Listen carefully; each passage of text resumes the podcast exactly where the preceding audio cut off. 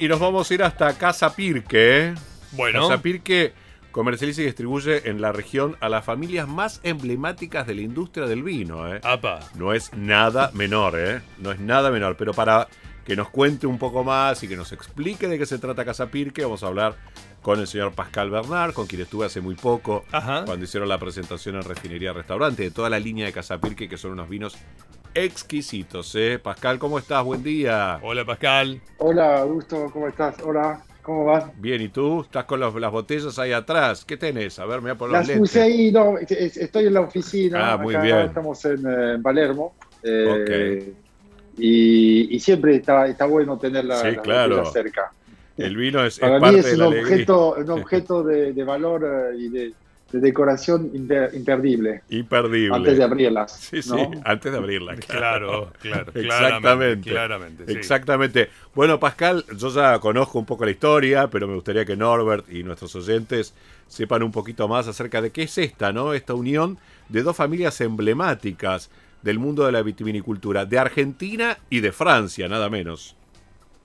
Correcto. Bueno, Casapil, que nosotros nacimos hace unos seis años, somos comercializadora de, de vinos eh, emblemáticos, somos importadores de, Ujú. de los vinos más prestigiosos que hay en, en el mundo, de familias muy importantes como Lafitte Rothschild, que Ujú. mencionabas ahí de, de Claro que Bordeaux, sí. de Francia. Tenemos Vega Sicilia, Ujú. traemos acá la- y somos eh, representantes de, de Antinori de Italia, que también es una familia que desde Uf, nada 1400 más y nada del, del- Los del Antinori. siglo XV están Claro. haciendo, es- haciendo vinos. Desde Eh, el creo siglo la- XV los anteriores hacen eh, vinos. ¿eh? Bueno, la Rothschild también hace cuántos años y años que hacen vinos. Sí, sí, las Fitrochil son más de nueve generaciones. Ahora ya eh, el barón Enrique de Rothschild Wow.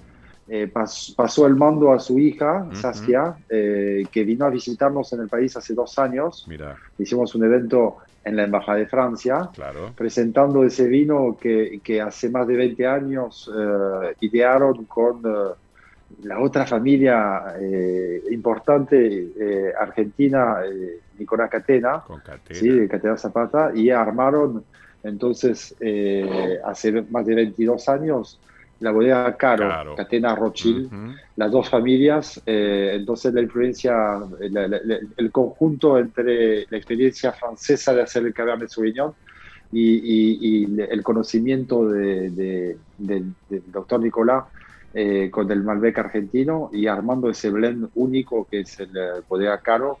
Acá tengo una botella de, del Petit Caro Petit Caro. que, que la verdad que es un blend, ah, ven que la botella es, es, es la misma botella que Ujú. se hace en todo el grupo de la Fit Rothschild, ¿sí?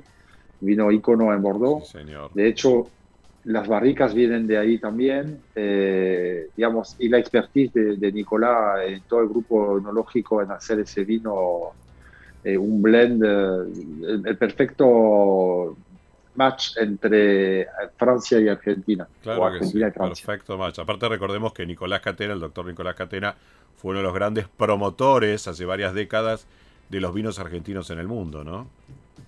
Sí, totalmente. que es un Bueno, gran amante de- Ah, bien, bien, sí, bien, sí. bien, y bien. es un gran amante el Cabernet Sauvignon, más allá de que nuestra uva emblemática es la Malbec. Este, Nicolás es un gran amante de Cabernet Sauvignon. Bueno, Catena son unos Cabernet Sauvignon que son impresionantes. Así que bueno. Sí, sí, sí, la historia, la historia que, bueno, él estaba estudiando en, en Davis, en, en California, y ahí en los 80 Ujú. tuvo que volverse a, a Argentina a hacerse cargo de la, de, de- de la bodega familiar. eh, y, y- y vino con, con, ese, con ese empuje de, de- de los 80, donde se desarrolló todo lo que era Napa Valley eh, y, y obviamente lo que Cabernet Sauvignon eh, californianos. Y, y ese empuje de Mondavi, Robert Mondavi, entre otros. De hecho, nosotros acá también tenemos Opus One, que es esa otra, Claro, Opus One, otra función otra- entre, Sí, de esta gran bodega de los Estados función. Unidos. claro, Claro, californiana entre, entre la familia Rothschild y Mondavi, Y Mondavi. otro gran, gran, gran persona para el vino californiano americano. Eh, y bueno, creo que eh, con Caro se hizo ese trabajo. Claro. Bueno, Ustedes son como bueno, una es- distribuidora de, si los llevamos a los coches, de Maserati, Rolls Royce, Bentley y bueno, y Sonda de Pagani, Claro, algo así, algo ¿no? así, claro. De marcas así como. Son, en, en serio, a ver, Norbert, vos que mucho no sabes.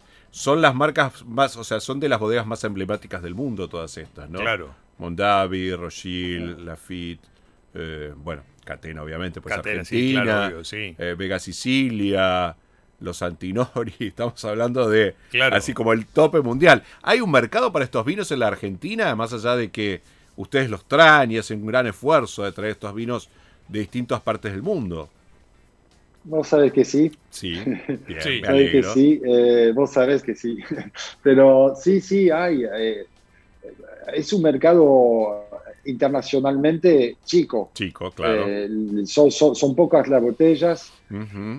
Y, cu- y cuando empezamos a decir yo puse las botellas que para mí son obras de arte y están- son parte de decoración, Sí, señor. son así también, son emblemáticas esas etiquetas, son para guardar, son para coleccionistas, eh, son para los lugares más eh, im- importantes internacionalmente, digamos, Claro. en China, en Rusia, en, en- en Francia, en, en todos lados buscan esas etiquetas. Entonces, acá en Argentina hay, hay, hay, hay, hay, hay, un- hay un mercado que es chico, pero que, que bueno, sabe apreciar esas botellas y, y son, son, son buscadas. Son buscadas. Tenemos todas esas búsquedas, también tenemos Ujú. todos los vinos de Laura Catena, Claro. ¿sí? la hija, La de, hija de de- Nicolás de Catena. Nicolás, que además de, de- de ser eh, directora de Catena Zapata, desde hace muchos años tiene su proyecto personales, Sí, señor. que es entre eh, la bodega Luca, ¿sí? acá tengo Claro, esto que es bodega Luca, ese es el beso de Dante, que es muy Eh, rico ese vino. del que seguimos con el arte. Es ¿sí? muy rico ese Eh, vino. Se me hace agua la y- boca de pensarlo, mira. Lo que, lo, que, lo que presentamos ahí cuando estabas también, eh, presentamos la posta, La que eso es posta. una línea Mm, eh, ya, no, de la mano de los que hacen un poco lo- lo- los grandes vinos, Claro. pero más accesible, vamos a decir, un vino eh, de muy buen eh, precio y que, y realmente tiene la Es como un vino más cotidiano. Los otros son vinos como más especiales. Y este es un vino más cotidiano, ¿no, Pascal? Sí, yo iba a decir todos los días, no sé Bien. si todos los días, depende de cada uno, Sí, eh, De, su, de su bolsillo, obviamente, pero ya son mucho más accesibles. De hecho, de la mano de la refinería, nosotros en Rosario estamos, eh, eh, por eso hicimos la presentación, Sí. Casapil que en- en- desde este año está, está distribuido por eh, la refinería, Exacto. un restaurante eh, de, Bellísimo. de- de alta trayectoria. Con eh, rica eh, comida. y unos- un- una familia también, porque nos Ujú. importa mucho las, eh, la sinergia de, y el aporte que, que traen las familias. Creemos en, obviamente en el, en, el, en el hombre, en el ser humano, Seguro. y esto aporta mucho. Bueno, la familia eh, de, refinería es muy importante en el trabajo que han hecho y ahora que, que estén distribuyendo nuestros vinos es un orgullo. eh, y, y creemos que Rosario ahora va, va a estar, va a estar muy bien. Entonces, Claro que sí, sí. Rosario en particular. Así es, así es. Y ahí veo una botella de una bonarda que es riquísima. Esa bonarda, ese vino bonarda. ¿eh? Yo es una de las variedades que en Argentina por muchos años se denostó y que te- ah, da unos vinos exquisitos en nuestro país, la uva bonarda, ¿no? Y ese vino que vos tenés ahí, contame un poquito. Ah, otra eh, historia, son, todo, todo creo que lo, lo, lo, lo, lindo del vino es que pasamos, bueno, yo vengo de Bordeaux, ¿sí? Claro. nací en Bordeaux Mm. también, eh, otra, otra Un zona lugar re muy feo. importante del vino. Un lugar re Eh, feo, una sí, zona me feísima, unos vinos horribles. Mira, hablando de Bordeaux, ayer este, estábamos hablando con alguien que tiene una panadería muy particular en Rosario que hace los canelés, que son espectaculares. Así que vos, como buen bordelés, probé, ¿cómo se llama la panadería? infinita. Sí, Ah, sí, probaste sí, los sí, de infinita. Ah, bueno, Claudio Obvio, obvio, obvio. Yo cuando fui a Rosario me quedé dos días y obvio que fui a probar. Fuiste a probar los caneles de. Mira qué lindo. Son y el croissant y todo. Las croissants son increíbles, el pan de chocolate, bueno, todo, pero canelé que es algo de la patisserie muy habitual en Burdeos, este, está buenísimo también, ¿no? Ah. Recordarlo, sí, sí. Ah, Hablando de eso de las historias, yo decía de, de- de la bonarda, me, Ujú. me- me preguntaba por la bonarda. Claro. La bonarda, eh, entiendo que fue la uva más plantada. eh, la primera generación que. Eh, ¿Me siguen ahí? Sí, sí, te Sí, ahí estamos te escuchando. escuchamos, ¿eh? te escuchamos, sí. El, el- el abuelo del, del doctor Nicolás Ujú. Catena, eh, el doctor Nicolás Catena debe tener un poco más de 80 años ahora, su abuelo que fue inmigrante italiano, que se instaló en Mendoza eh, y empezó a hacer vinos, eh, hacía Bonarda. Claro. La, uva que, se hacía eh, era la Bonarda. y el padre de Nicolás, el hijo del, primer incursor a hacer vinos en Mendoza, arrancó él a hacer el de la generación del Malbec. Empezó a hacer vino Malbec. Y entonces Nicolás comentaba que veía que había una situación, que veía el abuelo con su botella de Monarda y del otro lado de la mesa el padre con su botella de Malbec. Entonces estaban ahí siempre eh, eh, el, hijo mostrándole que el futuro era el Malbec, ¿no? Y el doctor Nicolás hace unos años atrás eh, quiso rendir un homenaje a, a, la Bonarda. Y acá en esa botella de, Nicolás tenemos lo que son eh, unos eh, viñedos de Rivadavia, de las primeras zonas donde justamente se, claro, se hacían los vinos en Mendoza, señor. ¿eh? en el este. En el este. Y, y, son vides de más de 80 años. es decir, es, es un homenaje, pero realmente con todo, de ahí está la casa, no sé si la conociste, la, Vendimia, que es la casa familiar. No la conocí. Eh, de, la familia Catena, que está en Rivadavia, está al lado del viñedo, que es la primera zona donde se hizo los vinos en Mendoza. Exactamente, es la primera zona, eh, tal cual. Rivadavia, en el este de la ciudad, este, es la primera zona. Y hoy las uvas bonardas de esa zona, te cuento Norbert, son muy reconocidas. Porque es la primera zona donde se plantaron las bonardas, ¿no? Y hay viñedos ah, muy, muy históricos. Y bueno, las vides históricas suelen dar una calidad de uva diferente a las vides mucho más jóvenes. Pero bueno, nada, es, está bueno conocer un poquito más de la historia y este vino que viene a rendir parte de esa historia, Pascal.